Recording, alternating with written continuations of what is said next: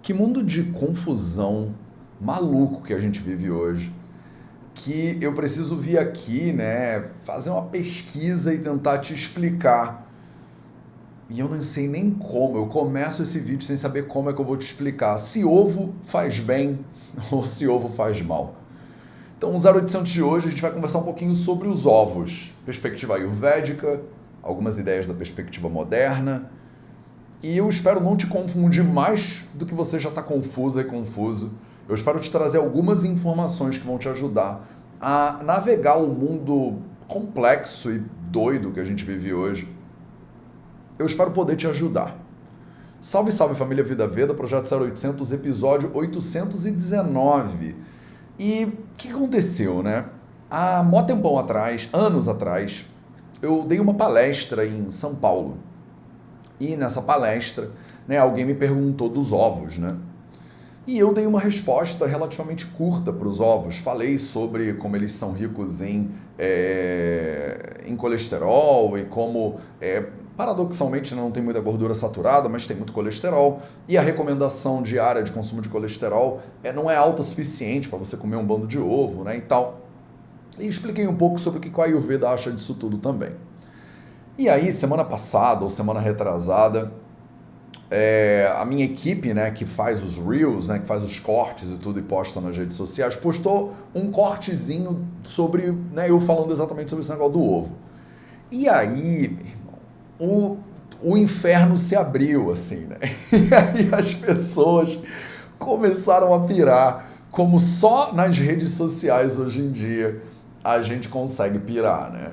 É, e foi interessante de ver. Eu cheguei a tirar o Reels do ar, porque o meu objetivo não é criar discórdia nem polêmica nas redes sociais, né? O Vida Vida serve para te educar e para te ensinar a ver como é que você pode ser mais saudável, né? A usar o conhecimento milenar tradicional do Ayurveda para você mais, ser mais saudável e como é que você navega né, o mundo moderno com tantas informações contraditórias que tem por aí, né? E como deu esse chabu, né, em bom carioquês, né, no, quando a gente publicou esse Reels, eu tirei o Reels do ar e falei, vou ter que fazer um vídeo inteiro falando sobre ovo. Porque o nível de confusão que a gente chegou é tão profundo e existem interesses né, envolvidos nessa confusão e na profundidade dessa confusão que eu, né, preciso cumprir a minha função aqui do Vida Veda, que é te ajudar a navegar esse mundo que a gente habita hoje em dia. Então, ovos fazem mal? Né? Vamos tentar é, entender né, essa pergunta e essa resposta que deveriam ser simples ou poderiam ser simples, mas parece que no mundo que a gente vive hoje não são. Tá? Então, vamos que vamos. É, as notícias do 0800 de hoje, eu toda semana trago as notícias da semana, né? Então as notícias dessa semana são todas de ovos. Tá? Então eu peguei para você o que, que tem né, de ovo publicado na mídia, né, em todos os grandes né, e tal, para te ajudar a entender né, o que, que você, como consumidora, como consumidor, como mãe de família, como pai de família, vai ter que navegar. Né? Você não é engenheira de alimentos necessariamente, você não é nutricionista necessariamente, você não é nutrólogo né, necessariamente, e aí você precisa entender, pô, Matheus, eu posso fazer isso? Né? Eu vi lá que tem um médico famoso no Brasil que falou que ele come quatro ovos por dia e que todo mundo devia comer ovo, né? Um monte de ovo e tal. E eu, eu vi o outro é, é, médico lá, que é mais velho do que esse, que né, fala que não, não é para comer tanto ovo assim e tal. E aí o, os médicos de 70 anos de idade, 80 anos que bombam nas redes sociais, e os médicos de 50, de 40, de 30, de 20 também ficam batendo boca aí, né? É, e aí a gente fica confuso, né? Basicamente a gente fica confuso. Então, deixa eu fazer um primeiro parêntese sobre os ovos na visão do Ayurveda, para eu já tirar né, o Ayurveda do meio do caminho. Porque na visão do Ayurveda é bem simples essa discussão, né? A gente mata essa discussão de maneira bem simples, mas ela tem um entremeio histórico-cultural que complexifica né, a análise um pouquinho. Se você pegar os textos clássicos do Ayurveda, os textos de milhares de anos atrás, eles falam muito pouco dos ovos. Né? Fala-se muito pouco dos ovos. os ovos são chamados de Hindu, né? É, lá na Índia, não tem nada a ver com Índia, né? Hindu, mas o nome deles em Hindi, em Gujarati também, né? A gente chama de Hindu. E eles são pouco descritos né? nos samhitas ayurvédicos. Quando são descritos, eles não parecem ser descritos como a manifestação do demônio, não é tipo uma proibição absoluta, ninguém devia comer e tudo mais. Então, parece que o Ayurveda tem uma visão um pouco mais parcimoniosa sobre os ovos. Parece que eles não são os protagonistas da sociedade né, indiana de milhares de anos atrás, então eles não se importaram tanto assim com isso. E aí tem um outro fator que aí é histórico, até mais recente, importante, que é é, na Índia, via de regra, óbvio que não são todos os, né, os desdobramentos culturais na Índia, mas a maioria das pessoas que são hinduístas, né, a gente chama, eles comem uma dieta que a gente chama de Hindu Vegetarian, né, o vegetariano hindu. Né? O vegetariano hindu ele é diferente do nosso conceito de vegetariano no Brasil, na Europa, nos Estados Unidos. Aqui no Brasil, quando você fala vegetariano, a maioria das pessoas entende o que tecnicamente a gente deveria chamar de ovo lacto vegetariano, tá? Então, normalmente, quando a gente fala vegetariano no Brasil, a gente entende que a pessoa come ovos, come lácteos e come legumes, verduras, né? Mas ela não come carne de vaca, não come carne de peixe, não come carne de frango, não come javali, não come essas coisas, né? Então, no Brasil, quando eu falo, ah, eu sou vegetariano, as pessoas entendem normalmente que eu sou ovo-lacto vegetariano. Eu como ovos e como lácteos, tá? Só para vocês começarem a entender o, como é que a gente analisa isso na cultura védica tradicional, ayurvédica e tal. Na Índia, quando você fala que você é vegetariano, né, I'm vegetarian, você está dizendo que você é lacto-vegetariano e não ovo-lacto-vegetariano, tá? Porque o ovo, ele não está incluído numa dieta hindu tradicional, hinduísta tradicional. Então, a religião predominante no país, que tem uma influência bastante profunda no desdobramento da cultura ayurvédica né, ao longo dos milhares de anos, ela é uma cultura alimentar que exclui os ovos da alimentação. Então isso é importante que fique claro, né, o, o viés do Ayurveda moderno, quando ele fala dessa história. Como existe uma proibição, digamos assim, do consumo de ovos na cultura hinduísta moderna, e eu digo moderna dos últimos centenas de anos, é, os ovos eles ficam meio que à margem da pesquisa da nossa sociedade lá. Porque ele não é tão importante, não é um alimento tão importante, e aí as pessoas não olham tanto para ele assim. Né? E aí, no desdobramento dos samhitas ayurvédicos, que tentam pesquisar né, tudo que tem de alimentação e o que, que funciona e o que, que não funciona, parece que os ovos foram tidos como menos importantes, porque eles são, né? na cultura hinduísta, eles são. E eles, obviamente, falaram sobre todas as carnes, peixes, ovos, lá, mas eles não dão tanta importância assim para os alimentos que eles consomem menos, né? Então, se você olhar, por exemplo, os lácteos, que são muito presentes numa dieta hindu-vegetarian, na dieta vegetariana hindu, que é lacto-vegetariana, eles consomem muitos lácteos. E aí os lácteos recebem muita atenção do Ayurveda, né, nos textos clássicos e nos, nas interpretações modernas. Os ovos não recebem essa atenção toda. E são consumidos por outras culturas que não sejam hindu-vegetarian, na Índia tem muitas, né? Só que eles são consumidos também com parcimônia, né? Porque você tem uma quantidade é, enorme de seres humanos e para você comer ovo, quatro ovos por dia, como tem médicos, né, que hoje em dia recomendo, médicos famosos que hoje em dia recomendo, eu esqueci o nome dele agora, mas ele é bem famoso. É que eu tô com Drauzio Varela na cabeça e não é o Drauzio, é, é um outro médico que é bem conhecido. Eu falei dele na semana passada, mas já esqueci o nome dele agora, porque eu também não sou, não sou seguidor nem nada disso. Nada contra, mas não sou seguidor. É, e daqui a pouco eu lembro do nome dele. Ele fala: tu tem que comer quatro ovos por dia. E na Índia tem um bilhão de seres humanos. Né? Que tipo de recomendação de saúde pública poderia ser feita recomendando que todo mundo comesse quatro ovos por dia? Você tem que produzir 4 bilhões de ovos né, por dia. Né? É impossível, não tem como, não tem país suficiente para falar. Laí Ribeiro, obrigado, Laí Ribeiro, as pessoas estão botando aí nos comentários. Pronto.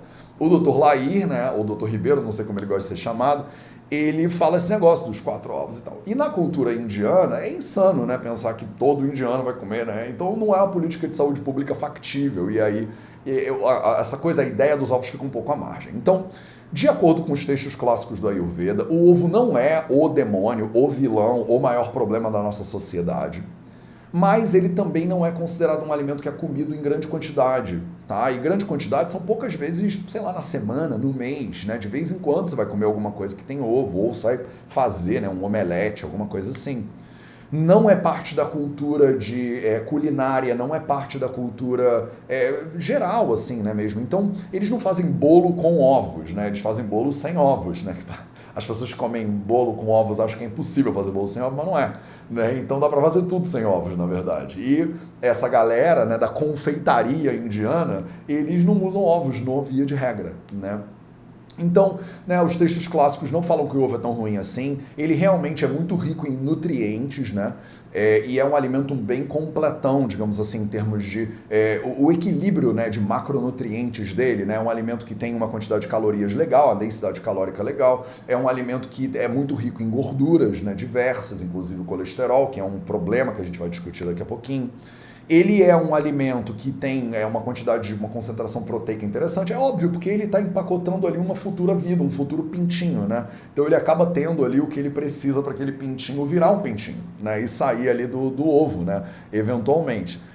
Mas, de novo, ele não é um alimento que é consumido em tanta quantidade quanto na nossa cultura se faz. E por isso a gente acaba tendo alguns vieses de comportamento e cognição na nossa cultura que o Ayurveda falha, eu acho. Fica um pouco aquém para poder explicar. Porque ninguém, né, numa cultura ayurvédica, comeria muitos ovos por dia, nem ovos todos os dias. Então a gente meio que fica de mãos atadas se a gente for só abrir um texto clássico do Ayurveda. Por causa disso, eu não vou abrir só um texto clássico do Ayurveda. Já estou te dando uma pincelada do que, que o Ayurveda acha logo no início da live. E aí agora eu vou entrar no mundo interessante da ciência por detrás né, do consumo de ovos. E eu quero, né? Então eu vou dividir minha tela aqui com vocês, que vão assistir isso depois no YouTube. E aí a primeira coisa que eu faria, eu quero encaminhar você, né, pelo universo que eu percorreria na minha pesquisa para eu tentar entender se ovos são saudáveis ou não, tá? Então, o que que o Mateus faria, né, se eu tivesse, se eu fosse você, né? Se eu fosse um pai de família, uma mãe de família, se eu fosse engenheiro, eu trabalho oito horas por dia e eu não tenho, né, sei lá, não sei nutrição, não sei fisiologia básica, não sei nada, né? não sei como é que o corpo digere ovos, nem carboidratos, nem nada. E eu preciso, quero entender se esse negócio é bom ou se não é bom para mim.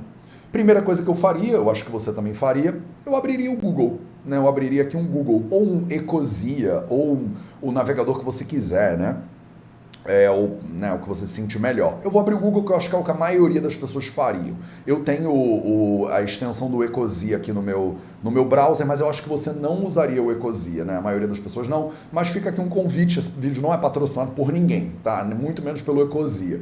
Então, é, se você procura Eco, S-E-O, S-A, que você vai achar um um navegador que eles se comprometem a plantar árvores à medida que você pesquisa as coisas, tá? Então, coisa não é patrocinador desse vídeo, só para que fique claro aqui. Primeira coisa que eu faria, eu entraria no Google e eu botaria e, é, SIA, exatamente. Eu botaria no Google ovo Wikipedia. Eu poderia pesquisar direto no Wikipedia, mas eu acho que a maioria das pessoas iria no Google, né? Então eu botaria ovo no Wikipedia e abriria aqui, né, ovo no Wikipedia, tá? É, eu acho que, é, na verdade, eu teria que abrir o ovo, entre parênteses, alimento no Wikipedia, e aí pronto. Aí eu chego no alimento ovo. E aí eu faria o quê? Eu leria né, essa página aqui para tentar entender um pouquinho sobre, cara, o que, que o Wikipedia fala sobre ovo.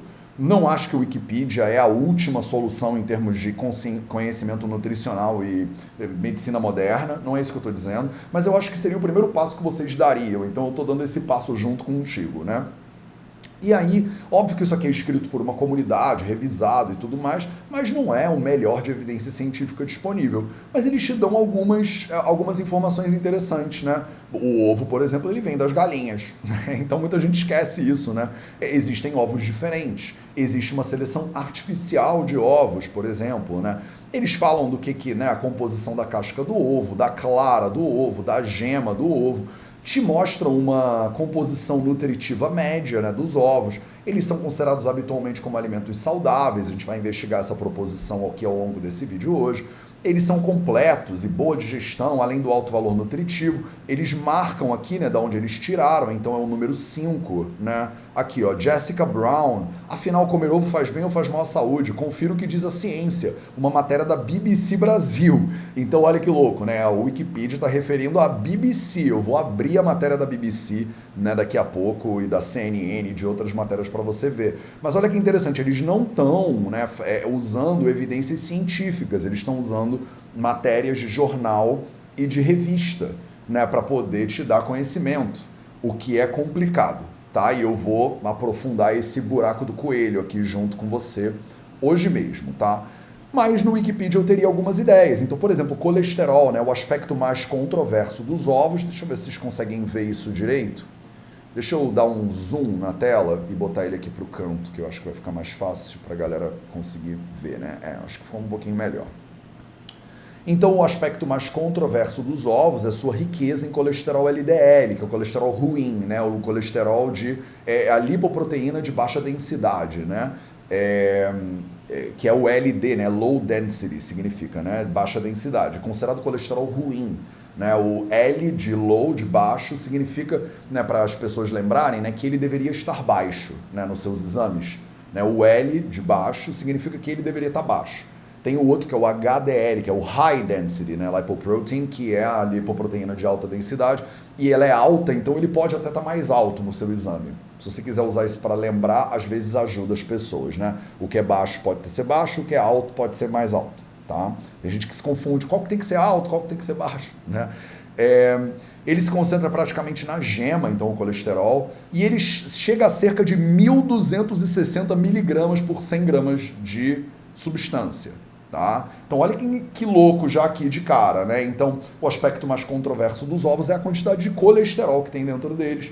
Você pode ter cerca de 1.260 miligramas de colesterol em 100 gramas de ovo, tá? Então lembra desse número, 1.260, porque isso já vai orientar é, as nossas ideias aqui. Esses números correspondem a cerca de 250 miligramas de colesterol em um ovo de tamanho médio. Então, um ovo de tamanho médio, ele tem mais ou menos 250 miligramas de colesterol, já disse pra gente o Wikipedia. Por essas razões, desaconselha-se, aí tem escrito quem, né? Quem desaconselha, ninguém, né? ele não quis dizer quem, o uso de consumo de ovo por pessoas com riscos cardiovasculares. E essa é a controvérsia maior desse vídeo aqui. Tem duas, na verdade, mas essa é a que é importante, eu acho. A outra é uma baboseira, mas eu vou te explicar também. Contudo, comprovou-se que o acúmulo de colesterol em nossas artérias são provenientes de outras fontes, então, a gente já comprovou que o acúmulo de colesterol nas artérias não é proveniente do consumo de ovos, de ovos, mas de outras fontes, como comidas industrializadas, fast food, associados com metabolismo e ausência de atividade física, obesidade e sedentarismo. Com isso, conclui-se que seus efeitos no nível de colesterol não são relevantes e não têm nenhuma relação direta com a mortalidade por doenças cardiovasculares. E aí o Wikipedia te dá uma referência número 9 aqui. E aí você vai lá embaixo e olha o número 9. O número 9 é de ovos.org, em inglês. Ele vem de uma página que chama ovos.org, que eu vou abrir. Calma aí que eu fiquei curioso. Pô, ovos.org. Aí eu abro aqui a página e é um web archive em espanhol, né? Que tá todo zoado, esquisito. Vou dar um refresh na página. Eu tô com vocês aqui, tá? E essa página, essa conclusão de que ovos não fazem mal, foram retiradas da página uevo.org. A página é sobre ovos. o nome é ovos.org. E isso foi considerado a referência do Wikipedia né, para te dizer: será que a página ovos.org tem algum interesse né, em falar que ovos fazem bem ou fazem mal? Mas essa foi a referência que o Wikipedia usou para te informar de que ovos não têm relação direta com mortalidade por doenças cardiovasculares. E aí começa um problema, já percebe? Começa um problema aqui. O seu problema que é o meu problema de hoje, que eu estou tentando te ajudar a navegar. O problema é, eu acabei de ler o Wikipedia e ele tirou uma referência da BBC, que é uma agência de notícias, e a outra referência da página uevos.org. Né? E eu, como consumidor, não tenho tempo para ficar lendo um monte de coisa. Li o Wikipedia e falei, não tem relação nenhuma com colesterol. Ponto final. Né? Então, beleza, o Wikipedia não me ajudou grandes coisas, volto eu aqui para o Google. O Wikipedia falou um negócio de colesterol, que é o ponto controverso. vou navegar aqui né, dentro desse universo do colesterol agora para a gente tentar entender. Então, a primeira coisa que eu jogaria no Google se eu fosse você é qual é o limite de consumo de colesterol. Então, eu botou aqui limite diário consumo colesterol no Google. Eu quero que você aprenda a fazer essas coisas. E aí, de cara, ó, qual é a ingestão diária de colesterol? Segundo recomendações da Organização Mundial de Saúde, a ingestão diária da substância deve ser inferior a 300 miligramas para a população em geral e menor do que 200 miligramas para pessoas com histórico de doenças cardiovasculares. Primeira confusão, ou segunda confusão, ou terceira confusão aqui da live. Mateus, se o colesterol não tem relação com doença cardiovascular, pode ser a sua pergunta, por que cargas d'água, né? Por que a recomendação é diferente para pessoas com doenças cardiovasculares e pessoas que não têm doenças cardiovasculares. Isso deveria ser uma preocupação que está na sua cabeça. Porque é uma questão de lógica. E você vai ver que o grande problema dos ovos no mundo hoje em dia, para você, é que existe uma confusão gigantesca que faz uma curva de fumaça que não te, não, te permite entender o que, que isso faz para a tua saúde ou não. Se é bom ou se não é. O que vai acontecer com você aqui, quando você começa a pesquisar e tentar entender sobre os ovos, é que você vai ficar completamente perdida, completamente perdido, e vai desistir. E não vai mais querer saber nada. Porque eu acabei de ler um negócio que diz que não tem interferência. Aí vem a Organização Mundial de Saúde, que é talvez a maior diretriz clínica hoje em dia do mundo, e fala que o seu consumo de ovos deve de seu colesterol, desculpa, deve ser inferior a 300 miligramas se você é uma pessoa saudável, população geral, ou 200 miligramas se você tem histórico de doença cardiovascular. Então, se a recomendação para quem tem doença cardiovascular é menor, deve ser porque tem alguma interferência, né? Uma coisa pode ser que interfira na outra. Penso eu aqui, né? Que sou que nem você. Imagina que eu sou engenheiro, acabei de chegar em casa e estou tentando entender se isso faz bem para mim e para minha família né? E aí, beleza, limite diário do consumo de colesterol é 300 miligramas. Vamos botar ele no alto. Mas se a pessoa tem doença cardiovascular, 200 miligramas. Então, estamos entre 200 e 300. Vocês lembram quanto 100 gramas de ovos tem? A gente viu agora no Wikipedia, né? 1.200 e vraus miligramas por 100 gramas. 1.200. Quer dizer que 100 gramas de ovos tem quatro vezes a quantidade recomendada diária pela Organização Mundial da Saúde. Então a gente já começa a ter questionamentos aí, mas tudo bem. Eu entendi qual é o limite diário de colesterol. A minha próxima pergunta, como pesquisador aqui que estou tentando entender o mundo usando o Google, que é a ferramenta que eu tenho, é quanto colesterol tem no ovo, então? Né? E aí eu vou colocar né, quantidade, Google em quantidade, colesterol, ovo. Pronto. E aí, não é à toa, o Google não falha comigo, ele me fala, olha, né, um 100 gramas de ovo tem 373 miligramas de colesterol, que já é diferente do que o Wikipedia falou. E quanto tem um ovo grande? 50 gramas. Um ovo grande tem 186 miligramas de colesterol. Se você rolar para baixo e começar a ler você vai ver que esses números não são objetivos. Você acha que são, porque é uma ciência e tal, mas não são. Né? Você vai encontrar fontes diferentes falando de quantidade de colesterol, é, é, gordura saturada, calorias diferentes né? em produtos parecidos. Né? Porque eles não são, porque eles são diferentes, na verdade. Mas você encontra um monte de números diferentes. Mas se você pensar que um ovo tem 186 miligramas de colesterol e que o teto é 200 para quem tem doença cardiovascular e 300 para quem não tem, você já não pode comer dois ovos por dia de nenhuma maneira se você tem doença cardiovascular, porque um ovo tem 186 miligramas de colesterol e o teu limite é 200. Então, se você comer um ovo, você já está perto do limite. Se você comer dois, você estourou o limite. E você não consegue nem comer dois ovos como população geral. Porque 186 miligramas de colesterol dá mais do que 300 miligramas em dois ovos. Então, o primeiro problema que a gente tem aqui é esse, percebe?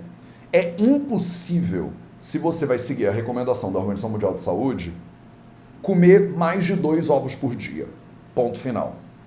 Ah, Matheus, mas você está falando do ovo inteiro. Eu estou falando do ovo inteiro. É claro que eu estou falando do ovo inteiro, porque a gente está analisando o alimento como um todo, né? Que é o que a maioria das pessoas vai comer num bolo, vai fazer um omelete, né?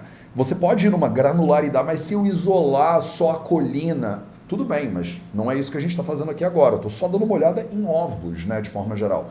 E olha como os comentários já fervem, né? Olha como os comentários já começam a ferver, porque a pessoa, porque eu gosto, porque não sei o quê. Teve uma pessoa que pegou o meu Reels e postou, né, no Reels dele falando: "Olha esse palhaço falando um monte de baboseira a respeito dos ovos. Todo mundo sabe que não sei o que lá, é, hashtag ovos for life, sei lá. Umas baboseiras assim, né, de internet que dane-se, né, não importa. Mas o fato é que se você for minimamente racional e você para para pesquisar dois minutos, você já vai ver, olha, quatro ovos por dia não dá porque o colesterol é o ponto controverso e realmente, talvez um ovo por dia eu consiga me safar aqui da história, mas quatro não dá. Tá, Matheus, mas colesterol é diferente de gordura, né? Gordura saturada e colesterol são coisas diferentes. E o ovo, ele é muito alto em colesterol, mas ele é muito baixo em gordura saturada comparado com outras coisas. E aí eu passaria, né? Eu, a terceira coisa que eu pesquisaria aqui, o quarto eu já perdi, é quantidade de colesterol por dia. Pronto. Qual deve ser a ingestão em, em desculpa, de gordura saturada, gordura saturada por dia? Qual é a quantidade de gordura saturada? Então, seguindo as diretrizes da Sociedade Brasileira de Cardiologia, a recomendação é que você consuma 10% do total de calorias do seu dia é como gordura, né, como gordura saturada. Então, uma pessoa que come 2 mil calorias por dia pode comer no máximo 22 gramas de gordura saturada. 22 gramas de gordura saturada, desculpa. Então, 22 gramas de gordura saturada, eu poderia comer se eu como 2 mil calorias por dia, a maioria de vocês nem come isso, 1.800 é a média aí das pessoas, né? E aí você pega quantidade de gordura saturada no ovo. E aí a gente vai ver que, por exemplo, né, um ovo, um ovo grande, um ovo grande tem 1,6 gramas de gordura saturada. Então, se eu consumo 1.600, sei lá, calorias por dia, 1.800 calorias por dia, eu comer um ovo, ele não vai explodir a quantidade de gordura saturada que eu preciso, né, que eu deveria manter, né, por dia, mas ele vai chegar muito perto da quantidade de colesterol. Tá? Então, é, estamos começando a navegar esse negócio. Muita gente já saiu da live, já ficou brava comigo, quase falei um palavrão, já né, ah, vai falar mal, não sei o que lá, mas eu tô simplesmente tentando te ajudar a navegar esse mundo maluco que a gente vive hoje em dia. Porque você provavelmente está desinformado ou desinformado porque você não tem tempo para parar para pesquisar isso. E os influencers da internet, eles não vêm te ajudar a entender as coisas, eles vêm te dizer o que você deveria pensar. Né? Então o doutor preenche aqui o nome do seu doutor, ele vai falar coma ovo, o outro vai falar não coma ovo, o outro vai falar o ovo é bom, o outro vai falar ovo é ruim. Eu estou tentando não fazer nada disso. Eu estou tentando navegar contigo né, o que, que você deveria saber para você decidir se você quer comer esse negócio ou não quer. Porque no final o que importa não é o que eu acho que você deveria fazer ou não. O que importa no final é o que você acha que você deveria fazer ou não. Porque eu não vou colher os frutos das suas ações, percebe? As consequências do que você come não vão me afetar. Então eu não tenho interesse suficiente na tua, no teu desempenho. Porque você, o que você faz não vai mexer com a minha saúde. O meu colesterol não vai aumentar porque você come quatro ovos. Então quer comer quatro ovos, Lair? Coma quatro ovos. Eu não tenho nada com, né? não tenho nada com isso. E a minha visão, talvez ela seja um pouco mais de responsabilidade individual, quer dizer, como o que você faz vai afetar a sua saúde e a saúde da sua família, você que tem que decidir, não sou eu. Então eu vou tentar não te dizer o que fazer, eu vou tentar te dizer como pensar e aí tentar entender esse negócio para você poder decidir, porque você vai sofrer as consequências, entende? Se doença cardiovascular aumenta quando você come mais ovo, quem vai ter doença cardiovascular você comendo ovo é você, não sou eu. Então decida né, e assuma a responsabilidade das consequências das suas decisões. Independente do que os influenciadores que você segue na internet dizem, porque eles não vão colher os frutos das suas ações né? No, quando você come ovo, não é o doutor, preenche aqui o nome do seu doutor, que vai ficar com doença cardiovascular, é você, né? Se isso for verdade. Maravilha, uma confusão tremenda. E aí eu tomei a liberdade de abrir um monte de matérias aqui de jornal, né? Um monte. E aí a gente vai entrar nessas matérias agora. Então a primeira delas, CNN, né? E aí você precisa começar a ler as coisas e entender nas entrelinhas, se você está querendo pesquisar a realidade de verdade, os vieses que estão embutidos ali. Então, olha que interessante. Uma matéria jornalística, ela não deveria necessariamente ter uma opinião formada. Mas o que você vai encontrar aqui nessas matérias é que elas não são matérias, elas são peças de opinião, tá? Então a primeira delas, a CNN, diz: conheça as principais concepções equivocadas sobre a ingestão de colesterol. Já tem um peso né, aí. Né? E aí ele bota ingestão de colesterol e uma caixa de ovos, porque o ovo é o alimento que tem maior concentração de colesterol né, da natureza, né, dos, dos alimentos naturais. Alimentos ricos em gordura saturada podem ser um perigo maior à saúde do que alimentos com altos níveis de colesterol, como o ovo. Isso aqui passa desapercebido pela maioria das pessoas. Uma coisa é você dizer que um alimento ele não faz mal ou ele faz mal. Preste atenção nisso aqui, eu não sei o que você está fazendo agora, mas foca aqui, dois minutos. Porque isso aqui é uma das maiores, é uma, uma das maiores estratégias de confusão que tem hoje, né? Pela indústria e que mais afetam a tua saúde. É completamente diferente dizer que ovo faz mal e dizer que ovo não faz tão mal se comparado com, tá?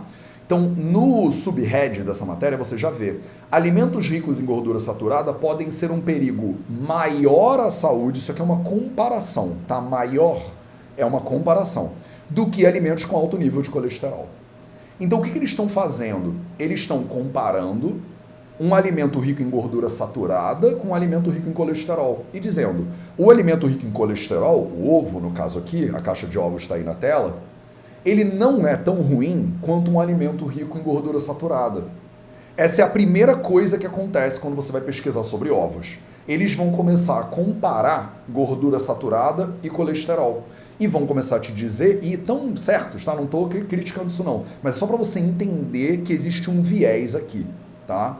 É, e o viés é, o ovo é muito rico em colesterol, mas colesterol não é tão ruim quanto do gordura saturada. E é isso que você vai ver, por exemplo, nessa matéria tá? Não vou ler, ela tá na descrição desse vídeo no YouTube para você, tá? Mas eles falam o maior culpado.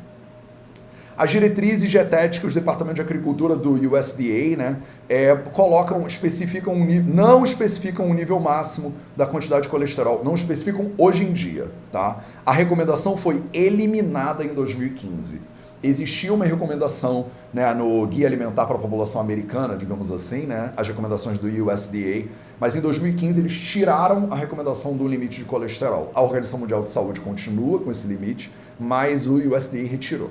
E o Brasil segue, né, de certa forma.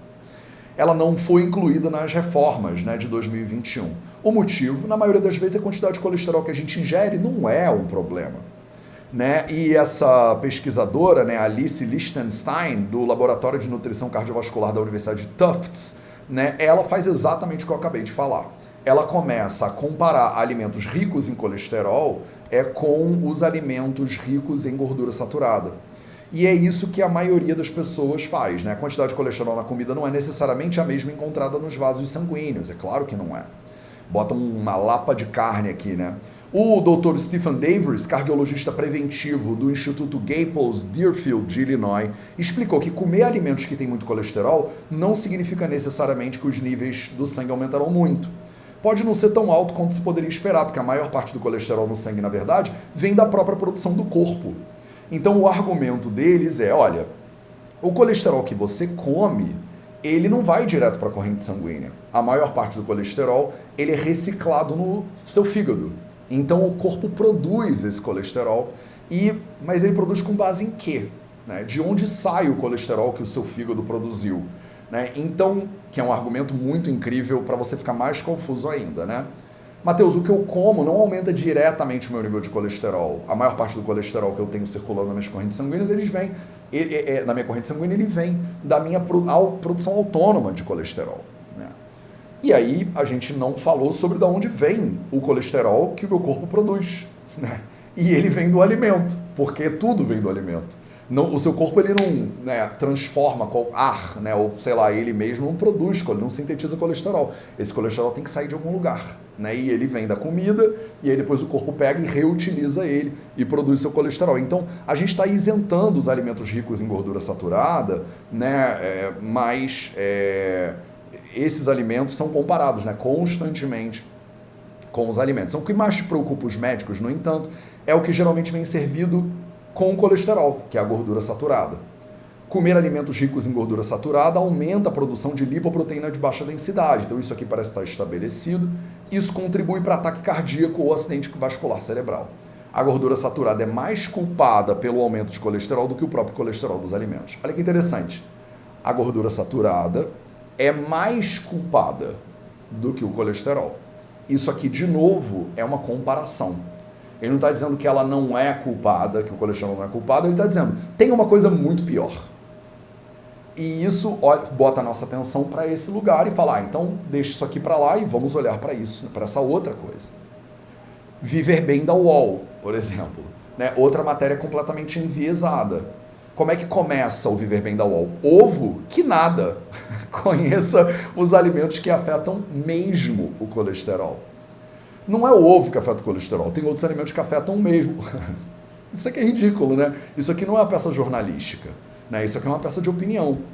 Então vamos lá. O colesterol alto é uma preocupação recorrente do brasileiro e por conta dele, os alimentos que contêm essas moléculas, como o ovo, sempre levaram a fama de prejudiciais.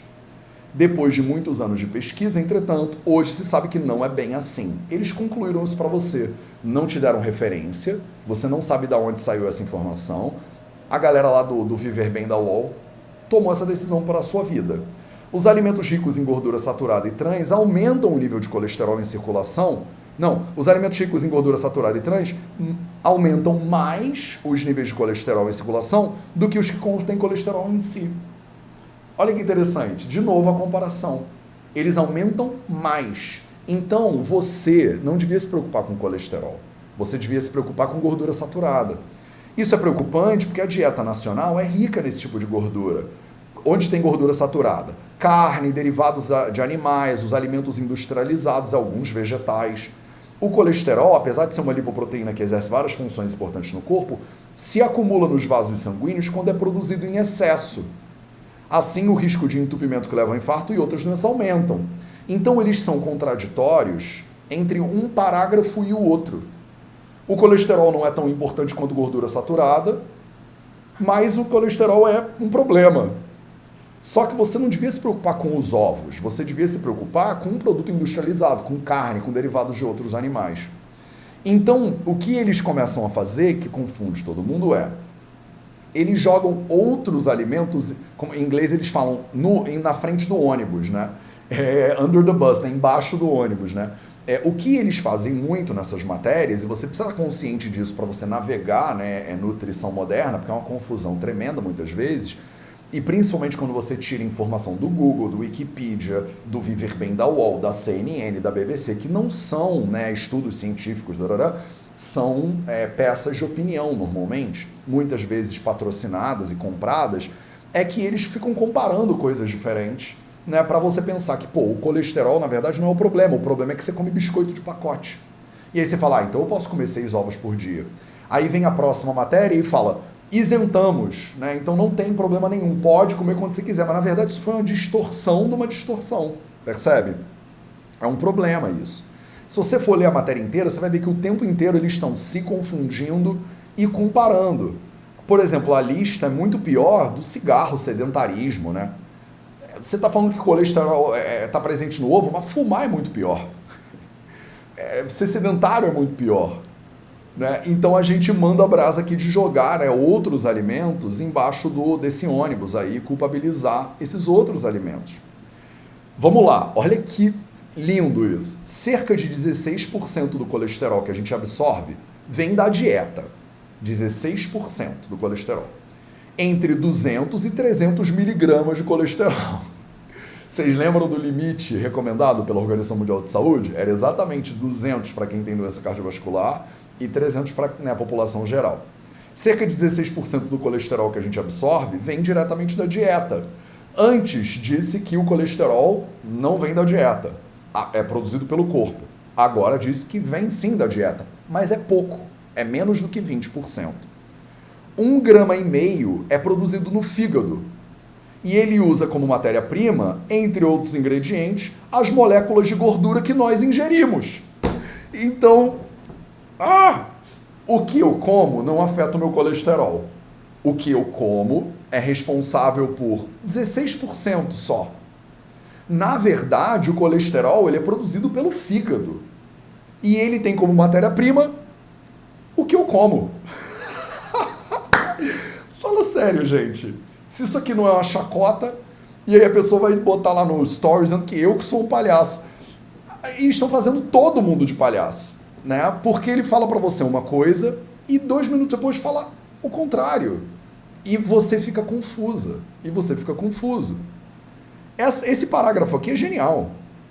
As gorduras que importam, na verdade, é gordura saturada, gordura trans, de alimentos industrializados. Isso aí é que é o problema, e não 16% né, do, do que você come entre 200 e 300 miligramas, que já é o teto do consumo.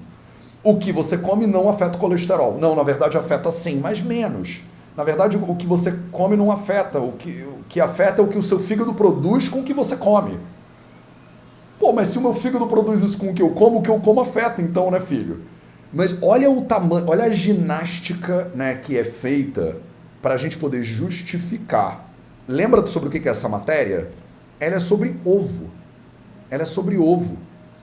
O cara, o título da matéria é Ovo que nada. Ele está dizendo, ovo não tem problema nenhum. E aí eles fazem um rocambole né, de, de ciência mal feita para poder te confundir você pensar, calma aí, então ovo pode, vou comer uns quatro por dia logo.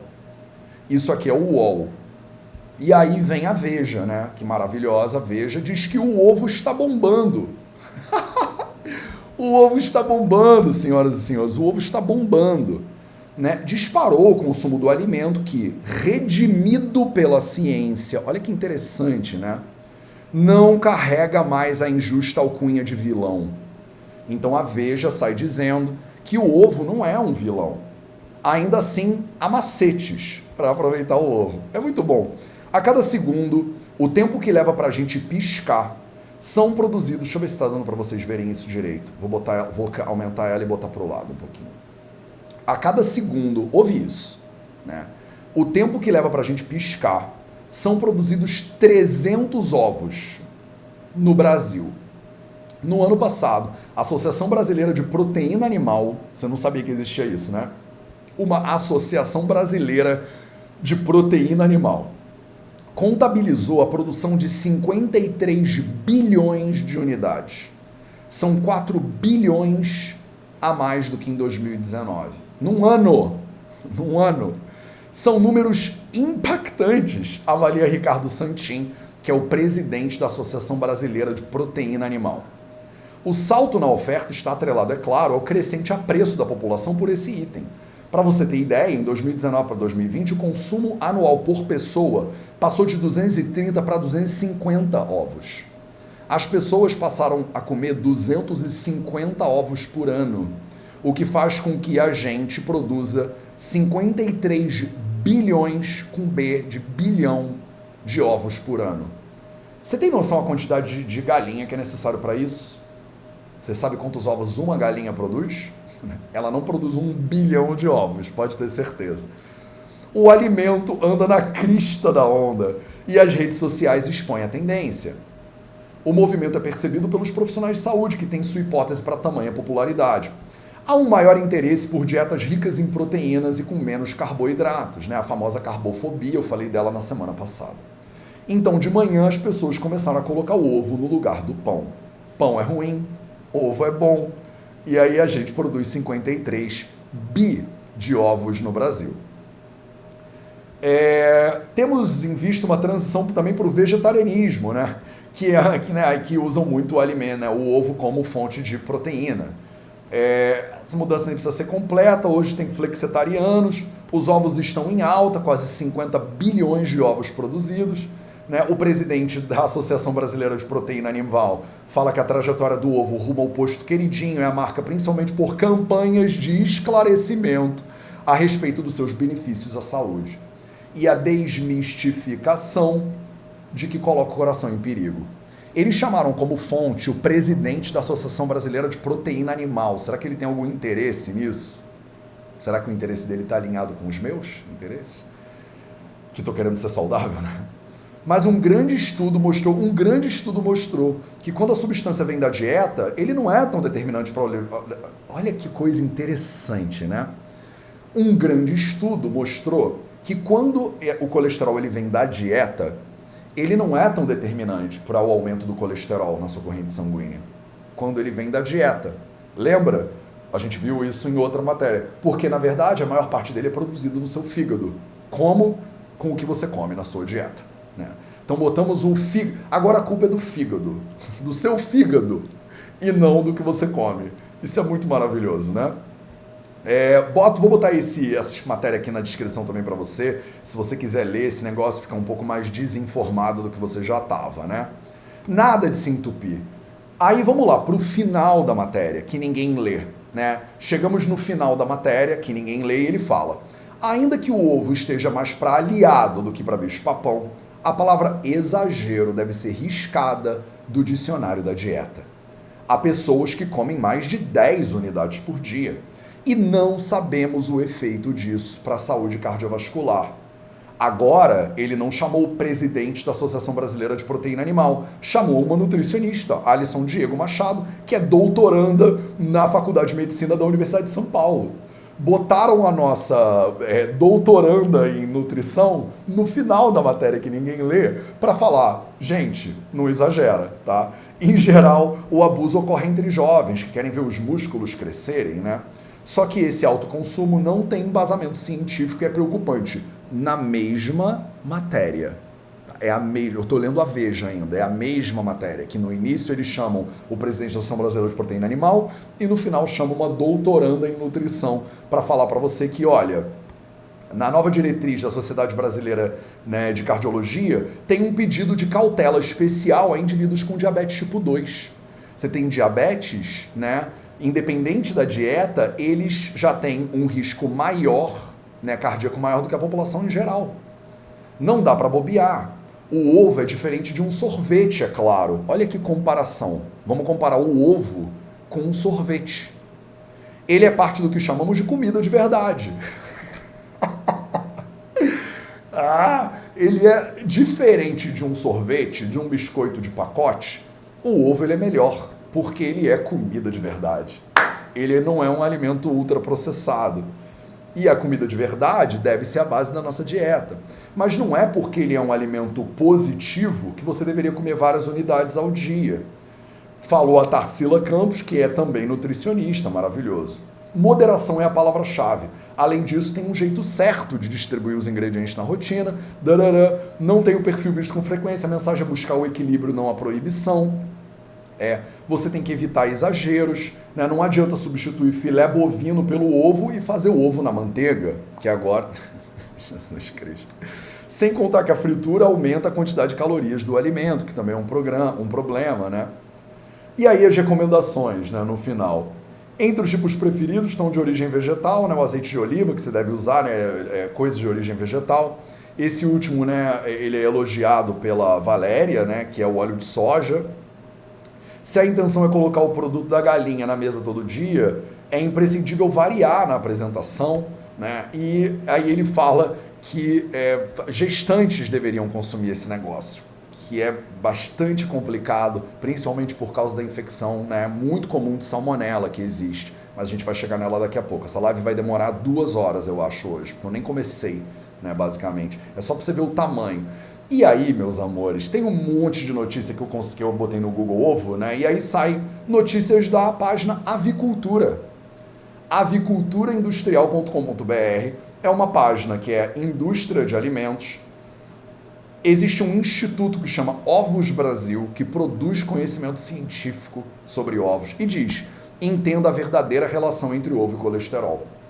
E aí a pessoa vai ler a matéria sobre a verdadeira relação entre ovos e colesterol, que de novo ele faz a mesma coisa, um monte de comparações entre colesterol e gordura saturada, e a gordura saturada é muito pior, que foi trazida para você por uma página de um instituto da indústria de ovos. Que, né, pelo amor de Deus, não tem nenhum interesse, né, sem vieses aqui. No começo dos anos 70, após a American Heart Association, a Associação de Cardiologia dos Estados Unidos, estabelecer um limite de 300 miligramas de, de colesterol por dia, aliada com as diretrizes da Organização Mundial da Saúde, o ovo foi taxado injustamente como um alimento nocivo à saúde, uma vez que sozinho ele já tem uns 180 miligramas de colesterol, excedendo facilmente essa taxa. Mas o que, que tem de verdade nessa história? Eu, da indústria de ovos, eu vou te dizer o que, que tem de verdade, né? E aí ele vai lá, né? Ele, ele tenta fazer uma explicação, que é uma balela tremenda, mas é a indústria de ovos aqui. Mais uma, avicultura. Isso aqui é maravilhoso. Quem tá no YouTube que tá vendo isso aqui, vocês veem, né? Uma foto de um frango, né, todo adulterado, dizendo o frango mais pesado do mercado. Logo em seguida, a matéria chama ovo, o superalimento. Maravilhoso. Mais uma matéria da aviculturaindustrial.com.br. Ovo, o alimento mais próximo da perfeição. E é isso aqui que, se você parar para ler, né? se você parar para ler essas matérias, são esses argumentos que você vai ver sendo utilizados pelos influenciadores de nutrição e tal e tal, e esses médicos que falam para você comer um bando de ovo. É louco, mas é isso. De novo, não tenho lado nessa briga, eu estou só tentando navegar isso que nem você, estou tão perdido quanto você aqui. Mas é interessante você ler três matérias da aviculturaindustrial.com.br, que é uma é um site da indústria de avicultura, e depois você vê os argumentos usados pela aviculturaindustrial.com.br pelo seu nutricionista no Instagram, que está falando que eu sou um imbecil completo, que não entendo nada porque eu sou um médico que treinou lá na Índia. Se você ler a matéria da aviculturaindustrial.com.br do Instituto Ovos Brasil, que tem interesse, né, obviamente, nisso, e você vê esse argumento sendo reproduzido por um influenciador aí no Instagram, talvez valha a pena entender da onde ele está tirando as informações que ele está propagando e tentando te né, usar para te educar. E aí, né, obviamente, tem alguma matéria, né? E aí eu abri uma aqui no R7, por exemplo. Né? No R7, caderno de saúde, né, ele tem lá, comer três ovos por semana aumenta o risco de doença cardíaca. Tá? O alto índice de colesterol seria a causa. De acordo com pesquisadores norte-americanos, esse consumo também está associado à morte prematura. Comer ovos aumenta ou não a taxa de colesterol no corpo? Essa questão, deixa eu ver se isso aqui está bem visível para vocês, tá, né? Essa questão vem sendo debatida há anos, mas um estudo da Universidade Northwestern de Chicago, nos Estados Unidos, publicado na JAMA, que é o Journal of American Medical Association, né, é a revista de, é da Associação Americana de Medicina, né, chegou a uma conclusão. Isso não é novidade. Nada disso é novidade. Segundo a pesquisa, quem consome 3 ou 4 ovos por semana ou 300 miligramas de colesterol por dia tem maior risco de desenvolver doenças cardíacas e também tem maior risco de morte prematura em relação a pessoas que comem menos quantidade desse alimento o JAMA, tá? Mas, Matheus, o JAMA não está de acordo com o Instituto Ovos Brasil. É, ele não está. O estudo ele acompanhou só 29.615 pessoas por 17 anos e meio. Durante esse período foram registrados 5.300 eventos cardiovasculares, sendo 1.302 acidentes vasculares cerebrais fatais ou não, 1.897 incidentes de insuficiência cardíaca fatais ou não e 113 mortes por outras doenças cardíacas. Os demais 6.132 participantes morreram de outras causas. A conclusão foi que aqueles que consumiam mais de 300 mg de colesterol por dia apresentaram um risco 3,2% maior de desenvolver doença cardíaca. Aí vocês podem ler, tá? Eu vou botar essa matéria aqui na descrição também do vídeo do YouTube para você dar uma lidinha, tá? O primeiro maior conflito que a gente tem é sobre se o colesterol é um problema ou não é, tá? Esse é o maior problema. Se você tentar navegar esse problema, você vai encontrar tudo isso que eu tô te mostrando aqui hoje. Eu gosto de uma fonte particularmente que é o nutritionfacts.org. Se você entrar no nutritionfacts.org e você digitar eggs, E-G-G-S, ovos, você vai ver que tem um monte de vídeos que já foram feitos por essa ONG. É, quem disse que ovos são saudáveis ou fazem bem para ou são seguros, né? Outro, é, o colesterol dos ovos aumenta o colesterol no sangue? Outro, ovos e a sua relação com câncer de mama? Outro, como é que a sua, o seu microbioma usa ovos para acelerar o câncer? Outro. Estrogênio na carne, nos lácteos e nos ovos. Outro. Ovos e função arterial. Outro. Bacon, ovos e diabetes gestacional. Outro. Ovos e a diabetes. Enfim, tem um monte de vídeos. Se você abrir esses vídeos, né, você vai ver por exemplo, tem vídeos inteiros mostrando evidências científicas. Se você for no nutritionfacts.org, clicar num vídeo, por exemplo, esse vídeo de ovos e câncer de mama. Se você baixar um pouquinho, você vai ver que tem assim, fontes citadas. Se você clicar nas fontes citadas, você vai ver todos os estudos científicos que foram citados no vídeo. E aí você pode clicar num desses. Por exemplo, colesterol da dieta e câncer. Vou clicar nele aqui e ele vai abrir né, o estudo científico lá né, no PubMed, falando sobre né, o que, que eles pesquisaram aqui. Você pode usar um Google Translator e traduzir essa página para o português. Não tem dificuldade nenhuma. Vou tentar fazer isso agora para ver se funciona. Ó, vou traduzir essa página com uma, uma extensão do meu Google né, e vou botar ela em português. Pronto ingestão dietética de colesterol e câncer. Para vocês que dizem, ah, Matheus, eu não tenho acesso, eu não falo inglês. Não tem problema. Você pode abrir o troço em inglês, clicar no Google Translator e ele traduz para português para você.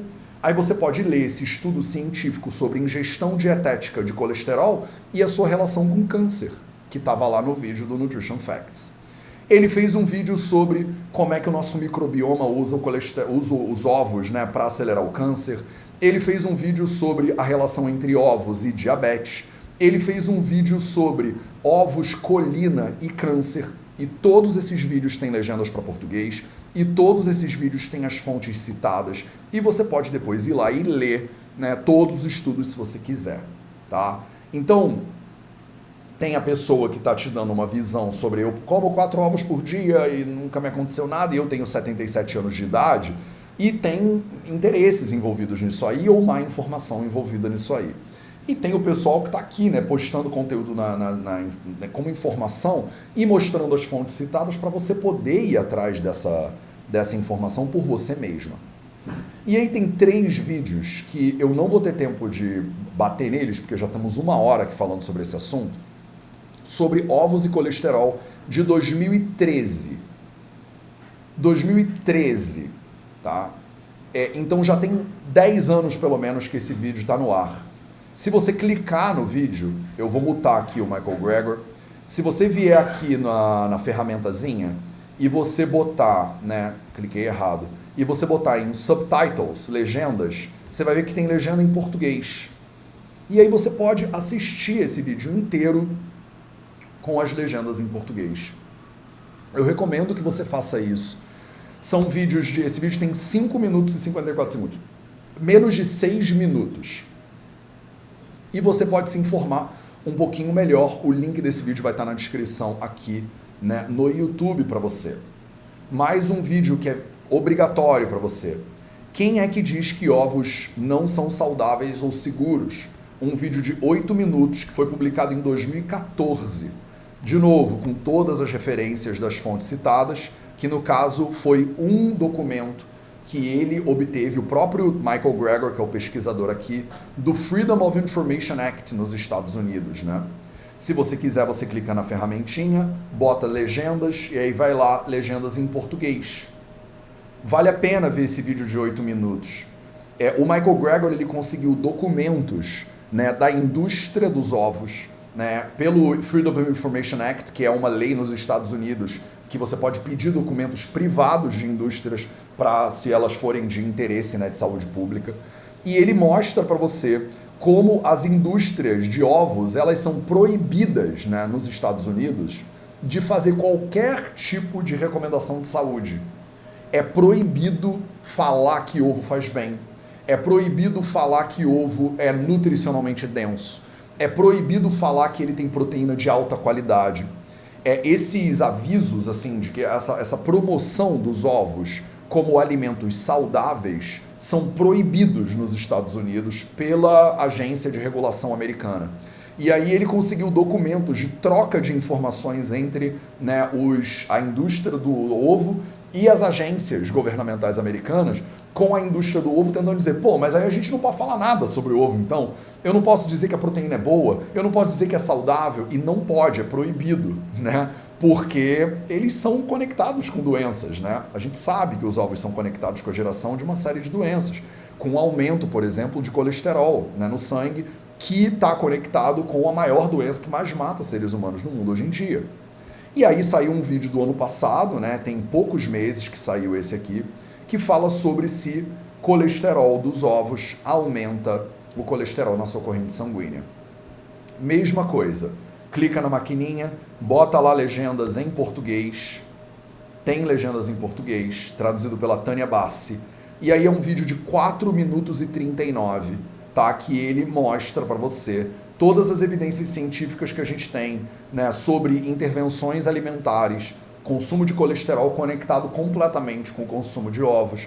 E aí você vai nas fontes citadas, e se você quiser, você vê o, a quantidade de fontes citadas. Você pode ler uma a uma se você quiser, tá? Se você não quiser, não lê. Mas o fato é que você pode assistir esse vídeo de 4 minutos. Eu tinha planejado de assistir ele aqui com você tá? Mas não vai dar tempo, claramente, né? Porque já são nove e três, eu já estou uma hora falando e eu não consegui nem entrar no início, só para você ver o tamanho do bagulho que é isso aqui, né? O tamanho do problema que você vai ter, né? Como consumidora ou como consumidor, quando você tentar navegar essa realidade.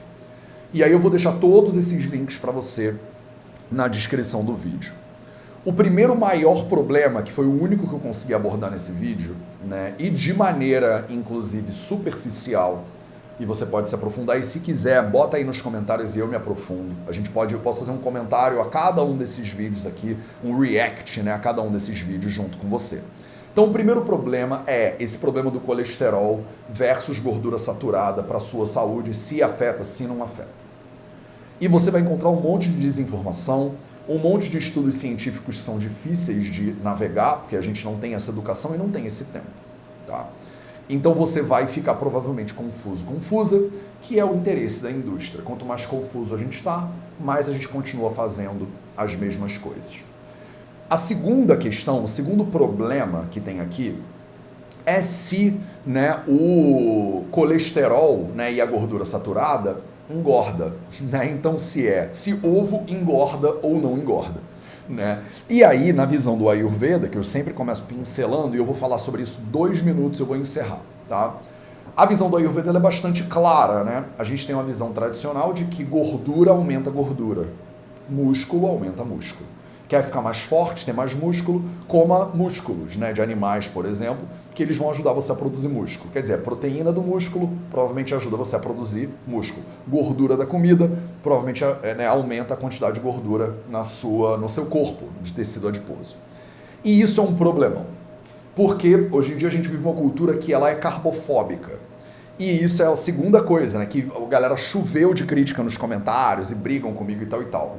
E me tiveram a loucura completa de dizer que Mateus não é gordura que aumenta a gordura, é carboidrato que aumenta a gordura. A gente já tem comprovação científica de que é carboidrato, na verdade, não a gordura que aumenta a gordura.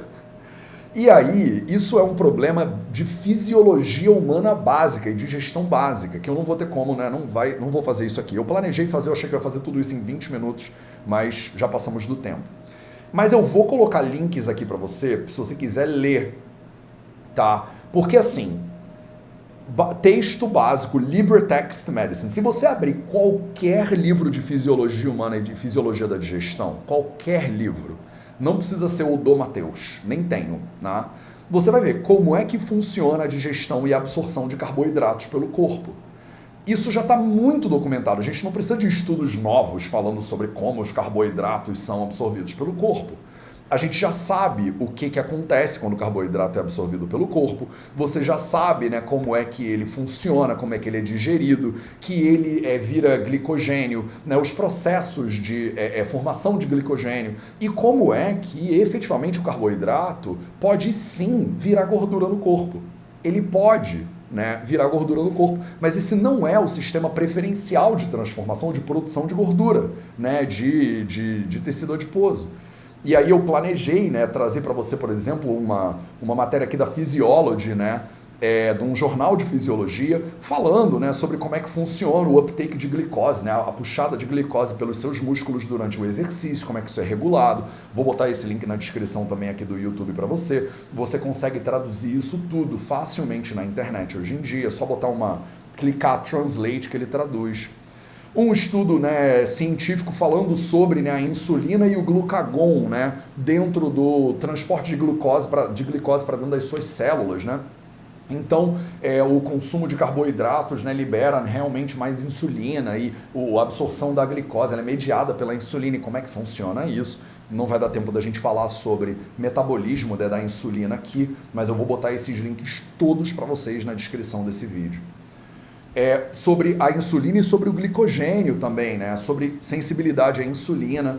Eu achei que fosse dar tempo de falar tudo isso, né?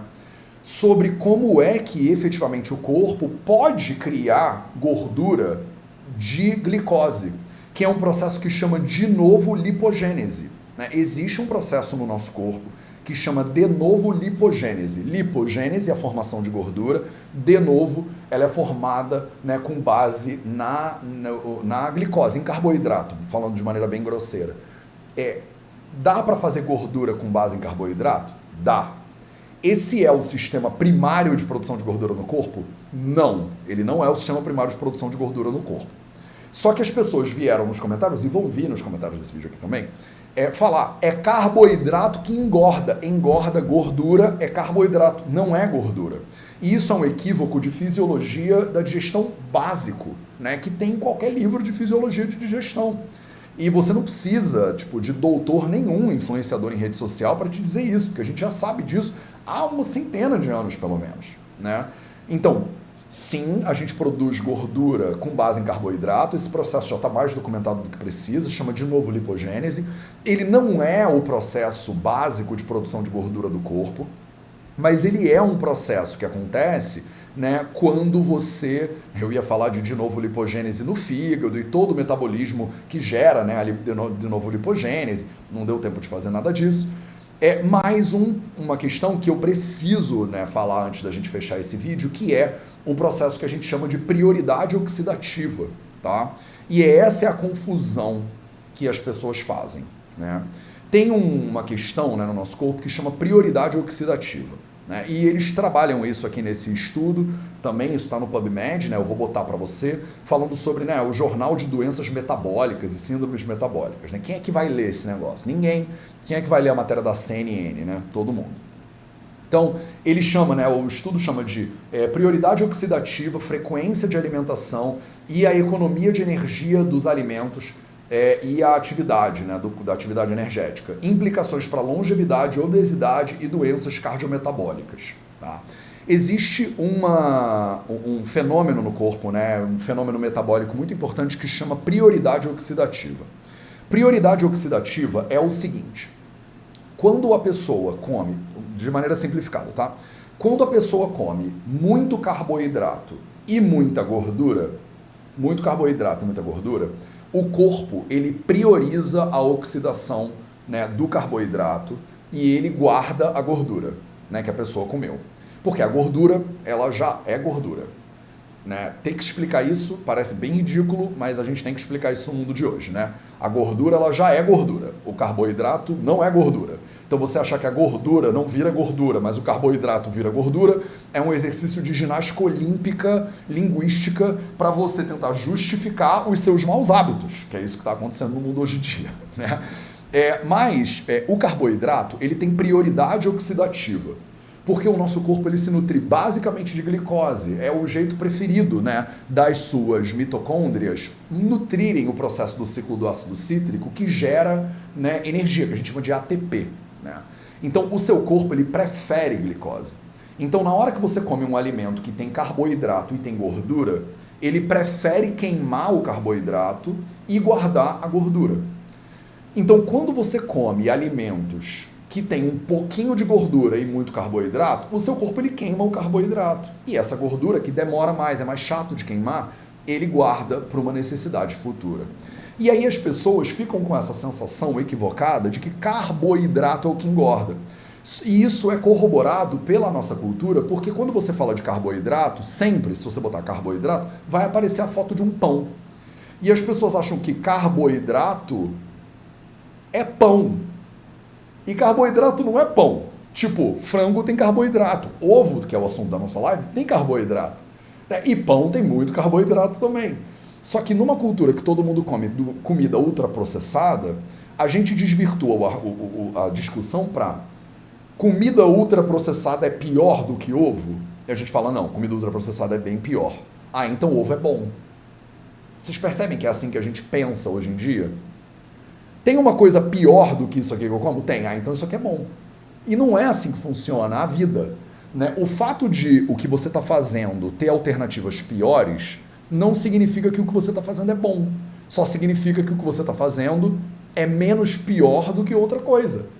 E você não deveria, na minha opinião, e agora é opinião do Mateus, escolher a sua alimentação com base no que é menos pior. Você deveria escolher a sua alimentação com base no que é incrível. Né? O que é incrível para minha saúde? O que vai me deixar mais saudável? Não é o que, que gera menos doença cardiovascular, ovo ou biscoito de pacote. Ah, biscoito de pacote é bem pior. Ah, então o ovo não é tão ruim assim. Ele não é o pior vilão. Não importa se ele é o pior vilão, o importa é que ele também é um vilão. Então você precisa olhar o que, que é bom, e todos esses estudos científicos, eles levam a nossa cognição para o mesmo lugar. O que é bom é legumes, frutas, verduras, grãos integrais, cereais, que é comida que já está aí desde que o mundo é mundo. Enquanto vocês estão aqui, né, e a gente está aqui discutindo sobre o processo de oxidação prioritária do corpo, fica todo mundo confuso e continua todo mundo comendo as mesmas coisas e ainda vem um bando de influencers fazer um desserviço né, para a nossa nutrição, se baseando em informações que foram é, moldadas pela indústria com interesse de vender 50 bilhões de ovos por ano para a população brasileira e no mundo inteiro isso também é verdade. Tá? Então, o carboidrato, ele pode virar gordura sim, é óbvio, todo mundo sabe isso, está em qualquer livro de fisiologia básica. O processo chama de novo lipogênese esse processo ele não é prioritário do corpo. Então, seu corpo ele não pega o carboidrato, transforma em gordura, e pega a gordura e transforma em glicose, como se ele tem os dois disponíveis. Mas ele consegue fazer essas duas coisas muito bem, diga-se de passagem. E isso é um baita, é, uma baita desinformação. A quantidade de gente que veio no meu Reels falar não é gordura que engorda, é carboidrato. É uma demonstração preocupante né, preocupante do estado de informação e desinformação que a gente está hoje em dia nas redes sociais. A gente não sabe o básico de fisiologia, o básico de fisiologia da digestão. E aí eu tentei trazer né, alguns estudos aqui que eu não vou comentar, eles estão na descrição desse vídeo aqui depois no YouTube. No Instagram eu não consigo botar né, esses links, então eu não vou botar. Fundamentos do metabolismo do glicogênio, né? Tipo, coisas básicas assim que todo mundo tem que saber e que a gente efetivamente não sabe, né? Como é que funciona a insulina e o glucagon, que você deveria saber. E aí, um modelo de corpo inteiro, né? Whole Body Model, né? um modelo completo de regulação de glicogênio, revela né, o seu papel crítico, né? É, como é, substrato cíclico na manutenção da homeostase da glicose no seu sangue. Então vou botar é um artigo super complexo, mas bastante interessante sobre é, a função do glicogênio para a manutenção da homeostase da glicose no seu corpo, por exemplo. Né? Isso tudo está absolutamente conectado é, sobre como funciona né, o seu, o metabolismo do que, que você come, né? E o que, que você transforma efetivamente, né? O, o que, que vira gordura no seu corpo, o que, que vira energia, né? Que as pessoas também estão batendo cabeça. Então, nessa live de hoje, no Projeto 0800 de hoje, eu tentei e acho que falhei, né? Porque uma hora é muito pouco. A gente poderia ter uma aula inteira disso de quatro horas, né? Falar um pouquinho para você sobre os ovos, tá? Sobre os ovos. Eu tentei fazer um percurso básico que eu acho que você faria na hora de pesquisar sobre ovos. Joguei ovos no Google, joguei colesterol, dei uma olhada na Organização Mundial da Saúde, vimos o que a Associação de Cardiologia dos Estados Unidos e a brasileira sugerem. Ficou parecendo que um ovo por dia seria o teto de colesterol que você deveria consumir num dia. E isso significa que você não deveria comer quase nada mais que tem colesterol. Então, se você come carne, você não deveria comer carne e ovo no mesmo dia, provavelmente, porque isso vai estourar a quantidade de colesterol. Vimos que existe aí uma discussão entre gordura saturada e colesterol, como elas são diferentes e são, e como a gente acaba fazendo comparações entre bacon frito e ovos para dizer que ovo é muito melhor do que bacon frito. Mas a gente não está dizendo que muito melhor é brócolis que talvez o melhor de tudo seja brócolis, né? Mostrei para você como muito do que você vai consumir na internet, de eh, agências de notícia, da UOL, da CNN, da Veja e tal, vão te desinformar e vão te confundir. E tentei te mostrar como buscar fontes mais seguras de conhecimento científico, olhando, lendo lá o PubMed, né? Vai ser quase impossível para a maioria das pessoas porque são muitos termos técnicos, demanda muito tempo, de repente a pessoa se sente insegura de ler e compreender o que ela está lendo.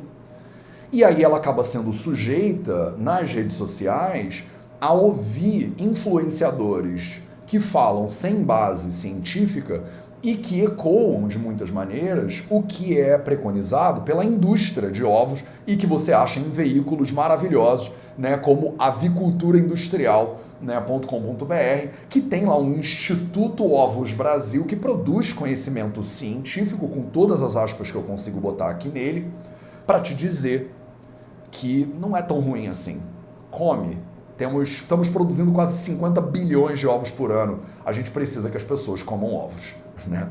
E no final, tentei abordar também de maneira absolutamente incompleta, e eu reconheço né, os meus fracassos aqui nessa tentativa, né, te mostrar um pouquinho como gordura e carboidrato né, têm metabolismos de nutrição e digestão diferentes né, para o corpo, e que não é carboidrato que gera gordura apenas, mas também, e que esse processo de né, transformação de glicose em gordura, chama de novo lipogênese, não é o processo prioritário de formação né, de lipídios no corpo humano, mas as pessoas estão insanas e acham que carboidrato é que engorda e gordura não engorda. Né? Então, quer dizer, eu não sei nem mais o que falar. Né? E isso tudo foi uma tentativa né, de trazer para você nesse projeto 0800, episódio 819, algumas informações sobre ovos, porque eu percebi num comentário que eu fiz sobre ovos semana retrasada que as pessoas estão batendo cabeça com isso. Quem é que vai assistir uma live de uma hora e vinte né, sobre ovos? Pouco provável. A gente provavelmente vai continuar no estado de desinformação durante muito tempo ainda. Enquanto você tem de um lado ciência e do outro lado indústria, a tendência no nosso mundo é que vença a indústria. E, assim, eu não posso fazer nada em relação a isso, em, né, quanto à sua saúde, à sua vida. Eu posso tentar me informar, e eu tenho o privilégio de ter estudado medicina, de conseguir ler esses estudos científicos, eu não vou te dizer o que você tem que fazer, porque eu não acho que essa é a minha posição como educador. A minha posição como educador é te ajudar a buscar conhecimento da melhor maneira possível para você ser livre de verdade. Eu acredito que saúde é liberdade. Eu não acho que eu deveria te dizer o que fazer, eu acho que você deveria decidir o que fazer, porque eu não vou colher os frutos das suas decisões, quem vai colher é você. Então eu acho que eu não deveria te dizer você deve isso, você deve aquilo. E eu vim aqui tentar te educar um pouquinho quanto a isso. De novo, reconhecendo que essa não é o último vídeo sobre ovos na internet. Não acho que toda a verdade foi expressa aqui. Acho que você tem muita pesquisa para fazer para tentar chegar a alguma conclusão em relação aos ovos. E eu te desejo sorte nessa jornada. É, eu fico um pouco assim, né, preocupado, porque toda vez que vem alguém e é agressivo sem base científica, né, no Instagram, por exemplo, o que me dá é mais uma preocupação. Eu penso, caramba, as pessoas, elas é, hoje têm acesso à pessoa que grita mais alto na internet, né? Às vezes sem nenhum fundamento científico, às vezes gerando uma doença para o corpo de você que está aí tentando aprender a ser mais saudável. Talvez a doença que mais mata brasileiros e brasileiras, que é a doença cardiovascular a doença número um que vai matar todo mundo que você conhece, a maioria das pessoas que você conhece, junto com câncer, que é a segunda. E eu me preocupo assim pelo nosso estado de educação e de cultura e de saúde geral. E tento te trazer um pouquinho dessa informação aqui hoje. Combinado? Se você quiser, me diz aí nos comentários o que, que você acha disso tudo, se eu estou completamente errado, se eu sou um imbecil completo. Vai ter gente que vai falar, você é um palhaço, tudo bem. Deixa aí a sua, o seu comentário. Se você puder ser educado ou educada é sempre melhor, pelo menos eu acredito nisso. Mas se não, faça o que você quiser né, com essa informação. A informação está dada, o 0800 está cumprido. Toda terça e quinta, 8 horas da manhã no Instagram. Depois das 6 horas da noite isso sai no YouTube. E no YouTube ele sai né, com os gráficos, com as informações, com as notícias de revista, tá? Último aviso aqui importante para você. Essa semana, no dia 13 de maio, no sábado, a gente começa mais dois módulos da formação do Vida Veda. A nossa formação em Ayurveda e Saúde Integrativa, o Vidyalaya, ela tem como objetivo te educar. Esse sábado começa um módulo sobre psicologia do Ayurveda e um módulo sobre longevidade e saúde sexual tá? O módulo de longevidade e saúde sexual sou eu que sou o professor, inclusive, desse módulo. Então, se você tiver interesse de fazer a mais completa formação em Ayurveda e saúde integrativa em língua portuguesa, né? Esse sábado a gente começa mais um módulo. O link está na descrição desse vídeo no YouTube. O link vai estar tá na bio do Instagram para você. Tá? Esses vídeos não são patrocinados por ninguém, eles são patrocinados pelo Vida Veda. Né? Então, toda vez que você entra num curso do VV, você faz alguma coisa com a gente, você me ajuda a conseguir ter tempo e pagar os meus boletos para eu poder vir aqui trazer mais informação para você. Esse foi o nosso Projeto 0800, episódio 819. E lembrando que eu também estou em todas as outras redes sociais, então se você precisar de uma mãozinha aí no Instagram, no TikTok, no Twitter, conta comigo. Um grande abraço e lembre-se sempre: saúde é liberdade.